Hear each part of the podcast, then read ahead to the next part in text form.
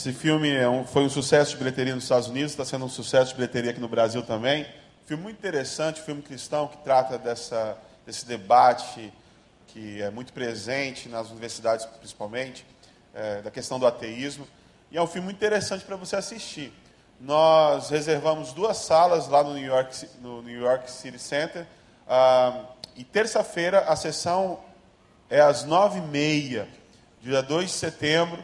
E os ingressos você pode comprar somente na secretaria. Então, se você ainda não comprou o seu ingresso, se apresse aí depois do culto para você garantir eles. São poucos ingressos que nós temos disponíveis. Compre dois ou três para você presentear alguém, convidar alguém para ir com você, que eu tenho certeza que vai ser muito bom.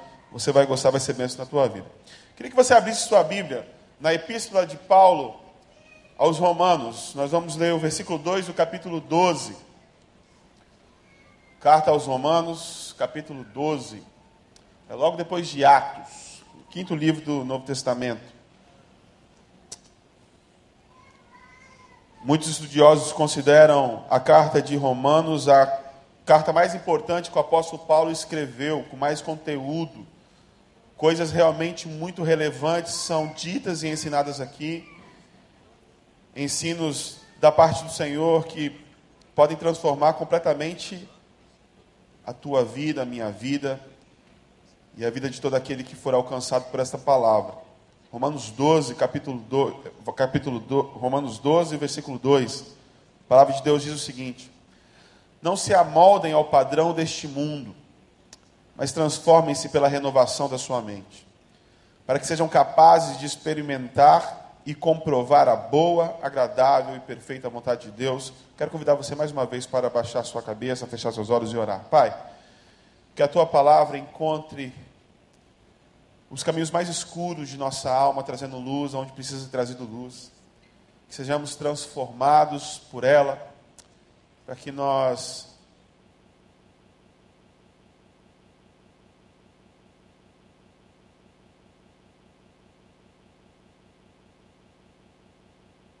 povo de Deus diz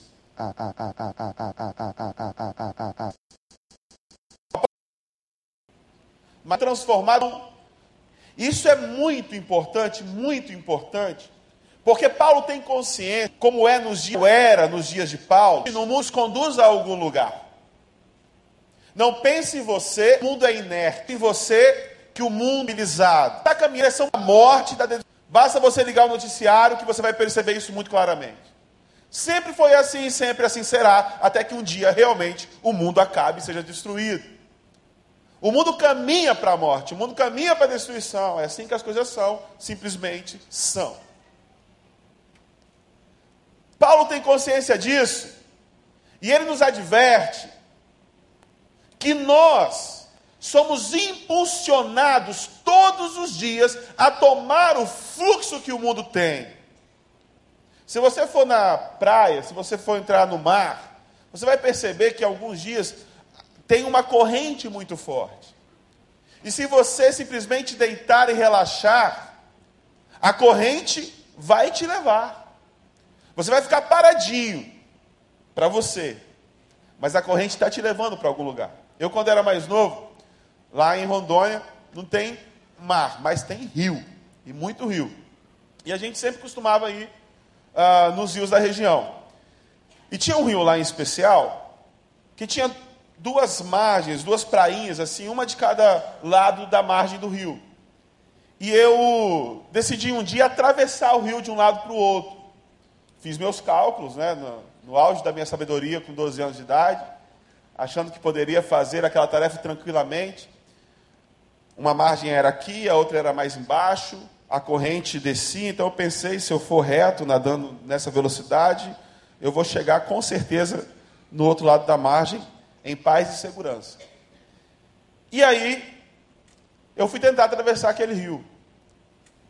Quando eu dei por mim, quando eu me dei conta, eu já tinha passado muito da margem que eu queria chegar e eu estava sendo arrastado pela forte correnteza do rio. Fiquei desesperado, comecei a nadar com muita força.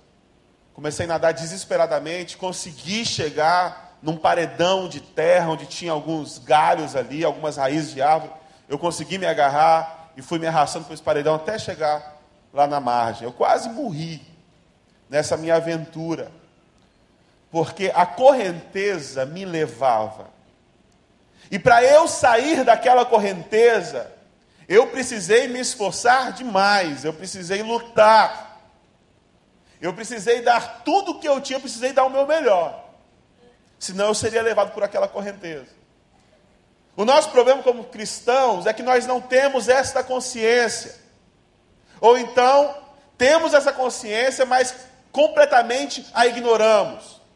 De que o mundo caminha para a destruição, o mundo caminha para a morte, e ele nos empurra em direção a isso o tempo todo. Nesse cenário, meu querido, não decidir já é uma decisão. Se você decidir simplesmente seguir o fluxo, você vai estar caminhando para a morte. Essa história de deixa a vida me levar, a vida leva eu, maior baboseira do mundo, porque a vida te leva é para aquilo que não presta, para aquilo que é ruim, a vida te leva para longe da vontade de Deus. Paulo, consciente disso, ele fala: olha, presta atenção. Vocês não podem se acomodar. Vocês não podem se adequar a essa mentalidade, a esse modo de viver, a esse sistema. Porque nós, seres humanos, temos essa tendência ao conformismo e ao conforto. Nós queremos sempre estar o mais confortável possível. É ou não é verdade? Se esse ar-condicionado tivesse desligado, gente, o que nós íamos enfrentar de reclamação aqui ia ser uma maravilha. É assim. Se você tivesse sentado numa poltrona que não fosse acolchoada, muita gente ia reclamar. Se você tivesse ah, no auditório onde o som tivesse microfonia e fosse ou muito alto ou muito baixo, você vai reclamar. Porque tudo aquilo que nos provoca desconforto, nós procuramos adequar para que estejamos numa situação confortável.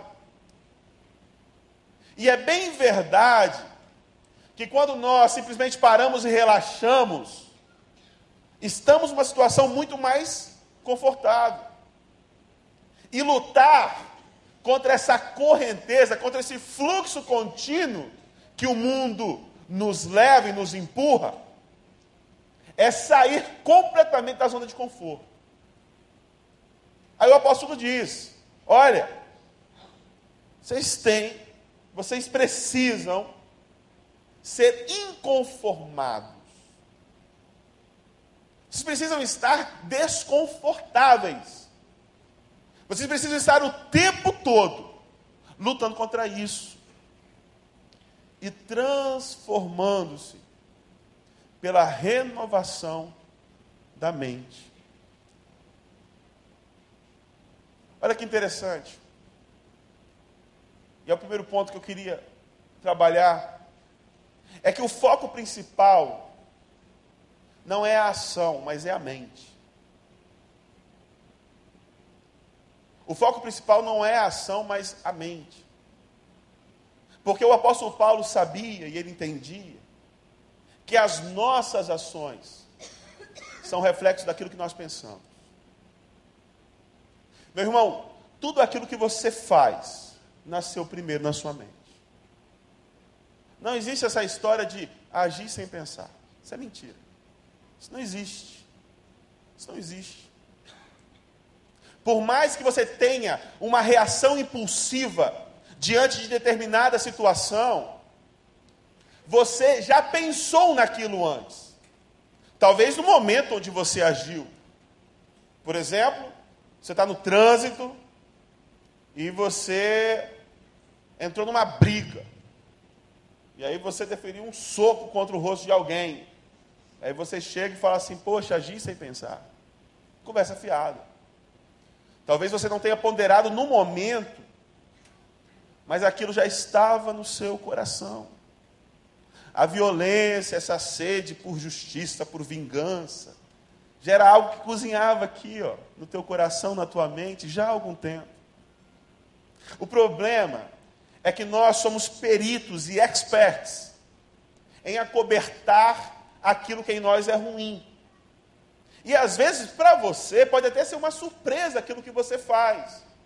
Para mim, pode até ter, ter, ser uma surpresa aquilo que eu faço, porque eu simplesmente ignoro a parte em mim que é má. Eu penso em algo ruim, meu pensamento é cheio de maldade, mas eu escolho ignorar isso. E quando aquilo se reflete em uma atitude concreta, eu fico surpreso de onde que isso surgiu. Mas o fato é que lá estava e eu escondia. E aí quando surge para mim uma grande surpresa. Eu estou assistindo, quer dizer, acabei de assistir ontem, uma série muito interessante que está no Netflix. Se você tiver oportunidade, assista. Chama Breaking Bad. Quem aqui já assistiu Breaking Bad? Pouca gente. É muito legal, muito bom mesmo. É muito interessante a história. Eu acho interessante a história de um professor de química que, numa situação muito difícil na vida, ele descobre que tem câncer e ele começa a produzir metanfetamina, que é uma droga muito consumida lá nos Estados Unidos, na Europa também. E ele faz diversas coisas e vai se transformando ao longo da história, se torna uma pessoa extremamente fria, calculista, má, de verdade. E é interessante que durante as cinco temporadas, que é a série, ele sempre justifica todas as ações que ele toma. Assassinatos, fraudes e tudo mais, mentiras. Ele sempre justifica, eu estou fazendo isso pela minha família, porque eu vou morrer e eu preciso deixar alguma coisa para os meus filhos. Tudo que eu fiz foi por essa família, tudo que eu fiz foi por essa família. E ele repetia aquilo para que ele acreditasse naquilo para que aquilo que é ruim nele, aquilo que era mal nele, não ficasse tão mal assim. Porque nós fazemos isso, nós procuramos justificar a nossa maldade, nós procuramos explicar a nossa maldade. E é muito interessante que no último episódio, ele chega para a mulher dele e ele começa a falar essa frase mais uma vez: tudo que eu fiz. Aí ela fala assim: por favor, eu não aguento mais ouvir você dizer que tudo que você fez foi por essa família. Aí ele conclui: tudo que eu fiz, eu fiz por mim mesmo. Eu fiz porque eu gostava. Eu fiz porque eu queria. Eu fiz porque me dava prazer. Se nós não enfrentarmos quem nós somos, o que nós sentimos e o que nós realmente queremos no íntimo da nossa alma, nós nunca vamos ser transformados. A gente opta pelo caminho mais fácil, mais confortável de jogar a sujeira para debaixo do tapete. Alguns pensamentos passam pela nossa cabeça e a gente simplesmente ignora eles e não enfrenta. Às vezes, coisas muito ruins que estão por dentro nos consumindo. O foco primariamente aqui é na, no pensamento. É no pensamento. Porque é do pensamento que surgem as ações. É por isso que, às vezes, os tratamentos terapêuticos eles são tão longos, são tão demorados. Pense, por exemplo, numa pessoa que não consegue ter um relacionamento estável com ninguém. E é aquela pessoa extremamente promíscua, por exemplo. E aí, quando ela vai no psicólogo, o psicólogo não vai tratar da promiscuidade, por assim dizer pelo descontrole sexual que aquela pessoa tem. Porque esse descontrole sexual é apenas um sintoma de algo muito maior que existe internamente, na mente daquela pessoa. Talvez alguém que tenha sofrido abusos durante a vida inteira. Talvez alguém que tenha sofrido rejeição durante sua vida inteira. É alguém que se acha indigna de amor. É alguém que pensa dela mesma muito pouco. E enquanto a mentalidade dessa pessoa não for transformada, a ação dela não é transformada também. É por isso que o apóstolo Paulo entende a importância de termos uma transformação, primeiramente interior, interna, dentro do nosso coração, dentro da nossa mente. Precisamos mudar a forma como nós enxergamos o mundo, para assim mudarmos a forma como nós agimos e nos comportamos no mundo. Dizem que nada muda se você não mudar, e isso é muito verdade. Se nós não mudarmos quem nós somos, ou seja, como nós pensamos e como nós enxergamos as coisas, os outros, o mundo que nós vivemos, as nossas atitudes também não vão ser transformadas. Precisamos ser honestos, sinceros, olharmos para dentro de nós mesmos e enfrentarmos de frente os nossos demônios. Paulo fala: olha, vocês precisam ser transformados e terem a mente de vocês renovada. E, meu querido, nós pensamos aquilo que nós vemos e aquilo que nós ouvimos. Às vezes a gente ouve alguns pais, quando eu trabalhava diretamente com juventude, e os pais chegavam e falavam assim: Pastor, eu não entendo de onde que meu filho tirou essas ideias. Eu falo, mas como sim você não entende? Ele tirou essas ideias das músicas que ele ouve, das coisas que ele assiste na televisão, e quem sabe daquilo que ele vê em casa, daquilo que ele vivencia na própria casa.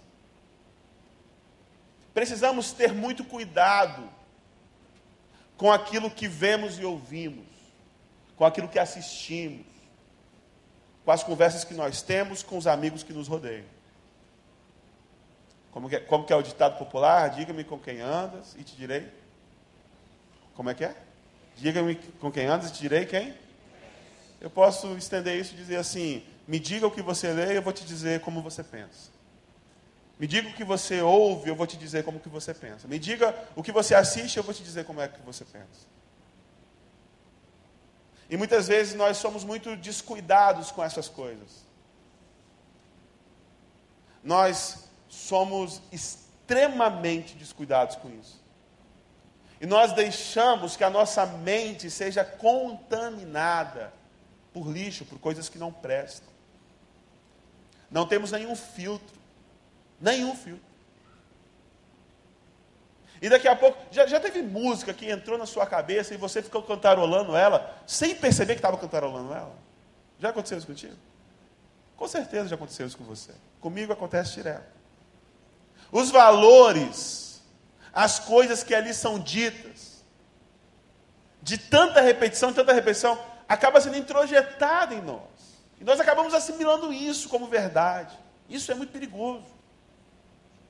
Precisamos ser mais criteriosos com aquilo que ouvimos, com aquilo que escutamos, com aquilo que nós vemos, com aquilo que assistimos. E preste muita atenção no que eu vou falar para você, eu não estou falando de rótulos aqui. Eu não estou falando que a partir de hoje você vai parar de ouvir música secular e vai ouvir só música cristã, música gospel. O que eu estou falando é que você precisa ser criterioso. E o rótulo não diz absolutamente nada. Existe muita coisa boa na música chamada secular e muita coisa ruim. Assim como existe muita coisa boa na música gospel, existe um monte de lixo também. Coisa que você não deveria ouvir e não, de, não deveria deixar os seus filhos ouvir. Verdadeiros absurdos. Imagens de Deus que a Bíblia não diz. Formas de relacionamento com Deus que a Bíblia condena. Forma de relacionamentos com o outro que a Bíblia condena. A gente, eu estava brincando com o pastor Gustavo, falando que está muito na moda agora o tema vingança gospel. Já percebeu isso? Tem, tem tanta música que fala dessa vingança gospel. Tem uma que eu acho interessante. Quem me viu passar a prova e não me ajudou, quando me vê na bênção, vai se arrepender. Olha só que interessante. Ah, é? Não está me ajudando agora? Está me virando as costas? Ó, tu vai se arrepender. Olha que interessante, que amor, que graça, né? Que misericórdia. Então nós precisamos ser criteriosos com aquilo que nós vemos, ouvimos, assistimos, para que não sejamos contaminados por essas imundícies. Precisamos buscar na palavra de Deus, precisamos buscar no relacionamento com Deus, no relacionamento com o outro, nos cercarmos de pessoas que têm algo realmente para contribuir para o nosso crescimento pessoal. Então, a primeira coisa é que o, o foco ele é na mente, porque da mente advém as nossas atitudes, os nossos comportamentos. Se não tivermos uma mente pura, um coração puro, as nossas atitudes vão ser impuras, vão ser sujas, vão ser condenadas diante de Deus. E não adianta você ficar dissimulando um comportamento. Não adianta você tentar se comportar de uma forma que você não é, que você não pensa, que você não sente. Porque uma hora ou outra, o seu comportamento vai ser coerente com aquilo que você pensa. Então precisamos ser honestos conosco, mesmo e termos em nós a mentalidade transformada, mudada. Agora, uma segunda coisa muito importante também é que a motivação, a motivação que nos leva a sermos transformados também é extremamente importante. Porque, gente, essa transformação nada mais é do que aperfeiçoamento. É Deus trabalhando em nós para que nos tornemos melhores pessoas, melhores seguidores de Jesus, melhores discípulos de Jesus. A Bíblia diz que nós precisamos nos aperfeiçoar até chegar à estatura de Cristo Jesus. Aí você fica pensando, poxa, pastor, mas isso é, ninguém é perfeito. E de fato, ninguém é perfeito. E Deus não espera de você perfeição. Até porque perfeição significa dizer que não existe nada a ser mudado. Uma coisa que é perfeita, ela não tem para onde ir, ela não tem para no que se transformar. A Bíblia diz que Deus é o mesmo ontem, hoje e sempre, porque Ele é perfeito, Ele não muda. Agora, eu e você estamos em constante transformação, justamente porque não somos perfeitos.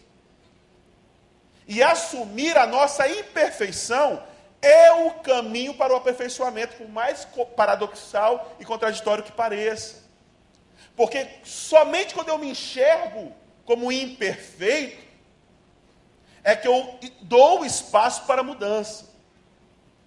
Pastor Rousseau Shedd, um homem que eu admiro demais, um homem de Deus. Ele, numa conferência em Águas de Lindóia, ele citou um pastor aí, que eu não, eu não vou falar o nome, mas o pastor que foi muito famoso na década de 90 e que teve uma queda muito grande. E aí esse pastor, conversando com o Russell Shedd, falou assim: Eu cheguei num ponto onde eu não conseguia ouvir mais ninguém. Porque eu achava que ninguém tinha nada para me ensinar mais. Eu achei que eu já sabia tudo. E foi aí que ele caiu em ruína. A palavra de Deus diz que a soberba precede a ruína. A altivez antecede a queda. Quando nós nos julgamos sabedores e conhecedores de tudo, nós não damos espaço para o novo de Deus na nossa vida. Nós não abrimos espaço para o aprendizado. E nós não crescemos. E nós não amadurecemos. E nós não nos tornamos um discípulo melhor. Jesus ele é muito preocupado com essas questões. Ele ensina os seus discípulos o tempo inteiro, através de parábolas, através das escrituras, principalmente através das suas ações. E aí, quando ele sabe que vai ser crucificado, ele fala para os discípulos: agora vocês vão e vocês vão ensinar essas coisas que eu ensinei para vocês para outras pessoas. Vocês vão passar adiante isso.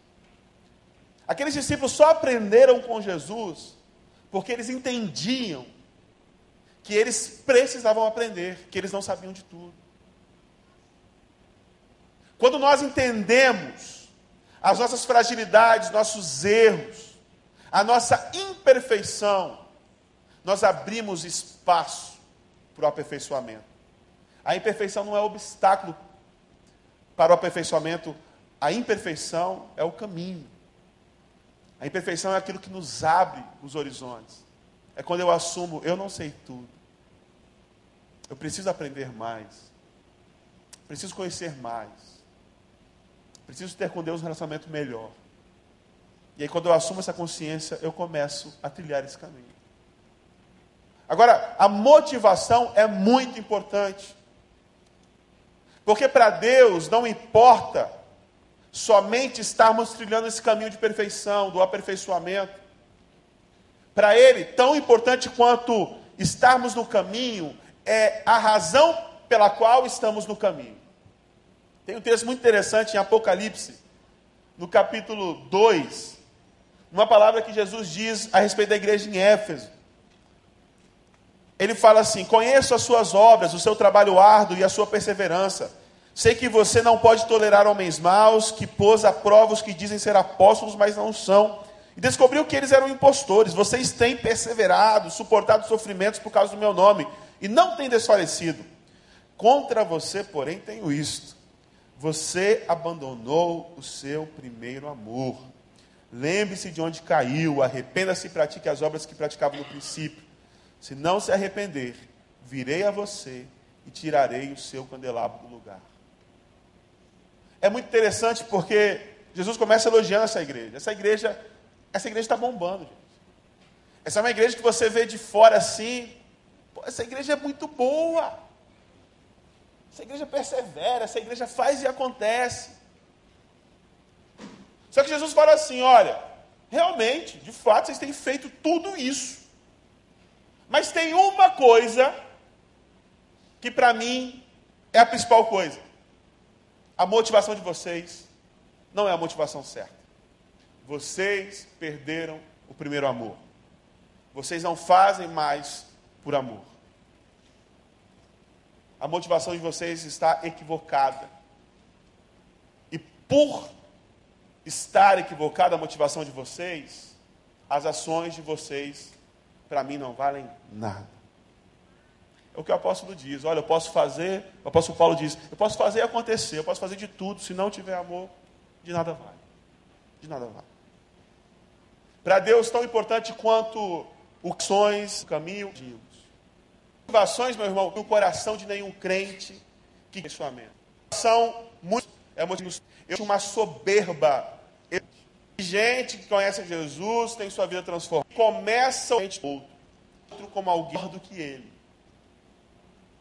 é semelhante ao dava de si para si. Eu te dou graças porque eu faço tudo. Eu te dou graças. E aí Jesus fala, aí Jesus fala que a oração daquele soberbo foi ignorada. E a oração da pessoa humilde, arrependida, com o coração contrito, foi aceita por Deus. O apóstolo Tiago vai dizer que Deus resiste aos soberbos, mas aos humildes ele dá graça.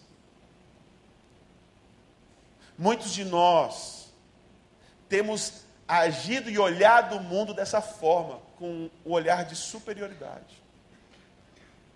Nos achamos os reis da cocada preta. Nos achamos melhores porque nós não fazemos isso ou não, não fazemos aquilo. E quando a gente olha alguém que faz isso e faz aquilo, a gente, ah, essa, essa pessoa é uma pessoa pior. Paramos de enxergar o outro como igual. O caminho para, para o, o, o caminho para o aperfeiçoamento nos conduz a uma realidade muito distante da soberba, nos conduz à humildade. Quanto mais, quanto mais eu me aperfeiçoo em Cristo Jesus, Quanto melhor discípulo eu sou, mais humano eu me torno, mais compassível eu me torno, mais igual ao outro eu sou. E ao invés de olhar com aquele olhar de, de superioridade, eu começo a olhar com um olhar de compaixão e pensar: poderia ser eu. Poderia ser eu. Só não é eu ali por causa da graça de Jesus. É só por causa da graça. Meu irmão, se você não faz isso ou não faz aquilo, não é por você, porque você é o bom, é por causa da graça de Jesus na sua vida. Se você é o que é, é por causa da graça de Jesus na sua vida. E isso não é motivo de orgulho para ninguém. Isso é motivo para nós olharmos para o mundo com um olhar de compaixão e misericórdia. entendendo que todos somos miseráveis diante do Senhor e carentes da sua graça. Você e a prostituta na esquina. Seu filho e o traficante de drogas. Todos, todos, absolutamente todos, carecemos da graça de Deus. Uma outra motivação muito comum é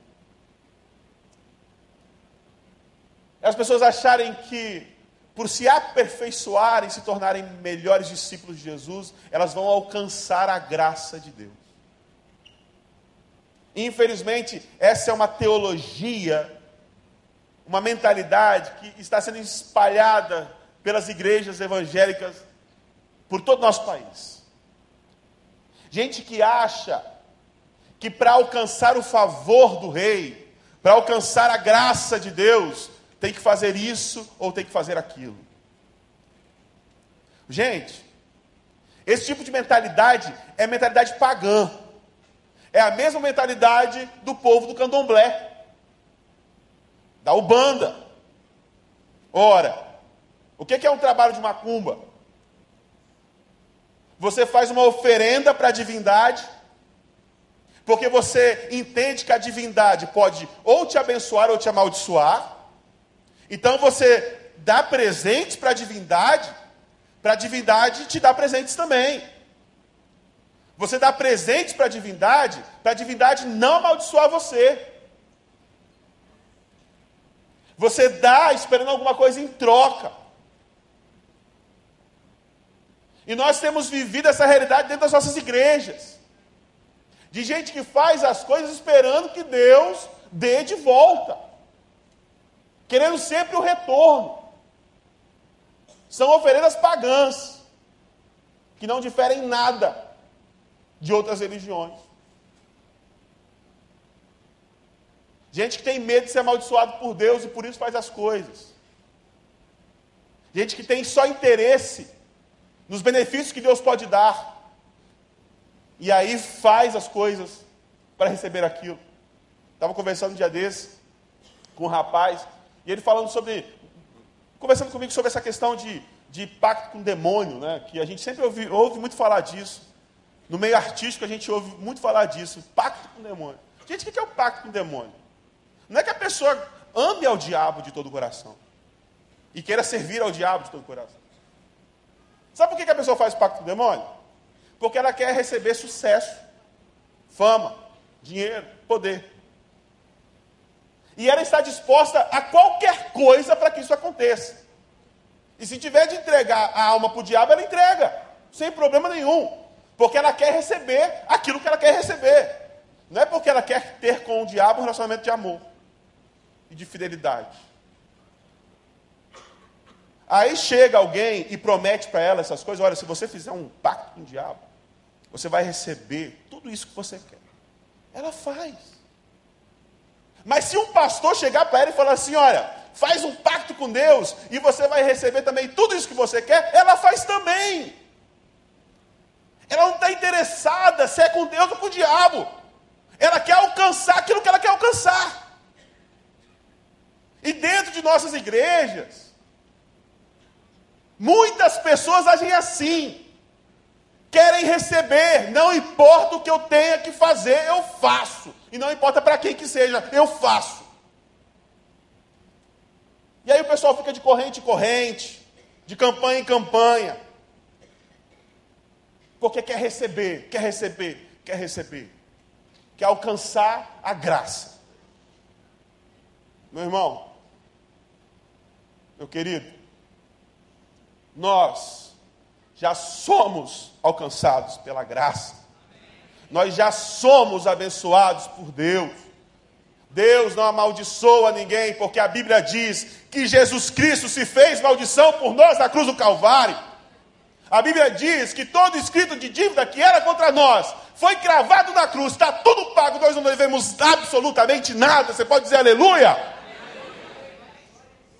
Jesus nos ensina com as prostitutas, com o cobrador de impostos corrupto, com a mulher adúltera, que o amor de Deus nos alcança como nós somos, e a graça de Deus nos encontra onde quer que nós estejamos. você já é agraciado, você já é abençoado por Deus. Você não precisa ficar correndo atrás da graça. Aí a pergunta é: então por que, que eu vou seguir o trilho do aperfeiçoamento? E aí o apóstolo Paulo fala: sabe por quê? Para vocês experimentarem, experimentarem, viverem a boa, perfeita e agradável vontade do Pai. Gente, por que ser um discípulo melhor? Porque a vida está aí. Porque a realização, o prazer, a alegria, a satisfação verdadeira está em ser um verdadeiro discípulo de Jesus. Porque você se torna para o outro alguém relevante e importante quando você se torna um verdadeiro discípulo de Jesus. Porque a sua vida começa a fazer diferença e ter significado quando você experimenta a boa, perfeita e agradável vontade de Deus. E como isso é maravilhoso. E somente aqueles que vivem na dependência do Senhor, que buscam constantemente a vontade do Pai, é que sabem a maravilha que é viver no centro da vontade dele. Diante dos olhos humanos, talvez não seja muita coisa, não seja lá um grande sucesso. Diante dos olhos de Deus, meu irmão, é o melhor que a vida tem para te oferecer. É a melhor forma que existe para viver. Ter a mente renovada é negar constantemente, a todo instante, os nossos próprios desejos egoístas, nossas vontades pecaminosas, nossos pensamentos maus, e abraçar, introjetar, receber todos os dias essa boa, perfeita e agradável vontade de Deus para as nossas vidas. Queria que você abaixasse sua cabeça, fechasse seus olhos. E eu queria que você, nesse momento, refletisse sobre essas questões tão importantes colocadas aqui. E que você se perguntasse a Deus: Senhor, será que eu tenho lutado contra a maré? Será que eu tenho nadado contra a corrente? Ou será que eu tenho me deixado levar pela vida? Será que eu tenho buscado ter minha mente renovada a todo instante? Será que tem sido prioridade na minha vida buscar o teu querer, a tua vontade na minha vida? Queria que você perguntasse para o Senhor: Senhor, será que as minhas motivações têm sido as motivações corretas? Pede para Deus examinar teu coração, igual o salmista Davi pede: Pai, examina meu coração, sonda-me, vê se aí me algum caminho mal. Será que no teu relacionamento com Deus você não tem priorizado aquilo que Deus tem para te dar e as coisas que você faz e as coisas que você diz e a forma como você tem vivido é pelo simples interesse, pela vontade de ter algo ou pelo medo de acontecer algo e não simplesmente por amor. Por entender que a vontade de Deus é sempre a melhor e que caminhar nessa caminhada de aperfeiçoamento é abrir o coração todo dia para a vontade de Deus que é boa, perfeita e agradável. Será que você tem experimentado Deus de verdade? Ou você só tem experimentado os dogmas, as crenças? Será que você tem vivido só a experiência do outro e não tem tido as suas próprias experiências? E hoje você diz: Não, eu quero, eu quero experimentar Deus, eu quero viver Deus na minha vida. Eu não quero mais só ouvir do que Deus tem feito na vida do outro. Não quero só ouvir da caminhada do outro, eu quero também caminhar com Jesus. Eu quero ser um discípulo melhor de Jesus alguém mais compassivo, alguém mais amoroso, alguém mais misericordioso, alguém mais gracioso. Que você examinasse com muita sinceridade o seu coração. e clamasse ao Senhor: Senhor, renova minha mente. Renova minha mente. Que eu sonhe os seus sonhos, que eu pense os seus pensamentos. Que eu seja cada dia mais parecido com Jesus. Nós vamos cantar essa canção e que durante essa canção você faça essa oração. Teus olhos revelam que eu nada posso esconder, que não sou nada sem ti, fiel Senhor. Tudo sabes de mim quando sondas meu coração, que tudo podes ver dentro de mim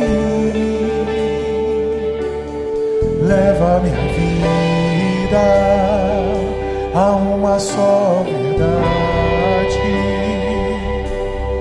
quando me sondas nada posso ocultar eu sei que a tua fidelidade leva minha vida mais além que eu possa imaginar.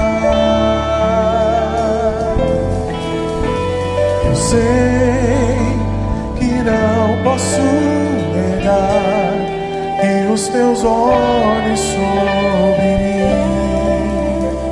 me enchem da tua paz. Pai, nós somos gratos a Ti pela Tua palavra que é tão profunda, eficaz e transformadora. Que nós te pedimos humildemente neste momento, reconhecendo, Pai, que temos tanto a melhorar, reconhecendo, Pai, que somos imperfeitos, mas que queremos caminhar no caminho do aperfeiçoamento, nós queremos ser cada dia mais parecidos com o Teu Filho Jesus. Nos dê todos os dias, meu Pai, uma mente nova, um coração novo, um espírito renovado. Afasta de nós, meu Pai, todo espírito de interesse, de troca, de soberba. E nos dá um espírito humilde. Nos dá uma consciência da graça da misericórdia. Para que nós sejamos, meu Pai, cada vez mais humanos, cada vez mais gente e assim como o Senhor alcançou tantos, que a nossa vida faça diferença na vida das pessoas ao nosso redor, que sejamos verdadeiras testemunhas do teu amor, da tua graça e da tua misericórdia, Pai. Que no nome de Jesus, nós não fiquemos mais simplesmente firmados nos nossos dogmas, nas nossas crenças, mas que tenhamos de fato experiências concretas com o Senhor vivemos de uma forma, meu Pai, que a tua vontade e o teu querer seja feito em nossas vidas, porque sabemos que a tua vontade é boa, perfeita e agradável. E nós queremos experimentar isso, meu Pai. Queremos viver contigo. Queremos caminhar contigo. Por amor. Simplesmente por amor. Que essa palavra permaneça no nosso coração que provoque profundas mudanças em nós. Que nós pedimos o nome de Jesus. Todo o povo de Deus diz.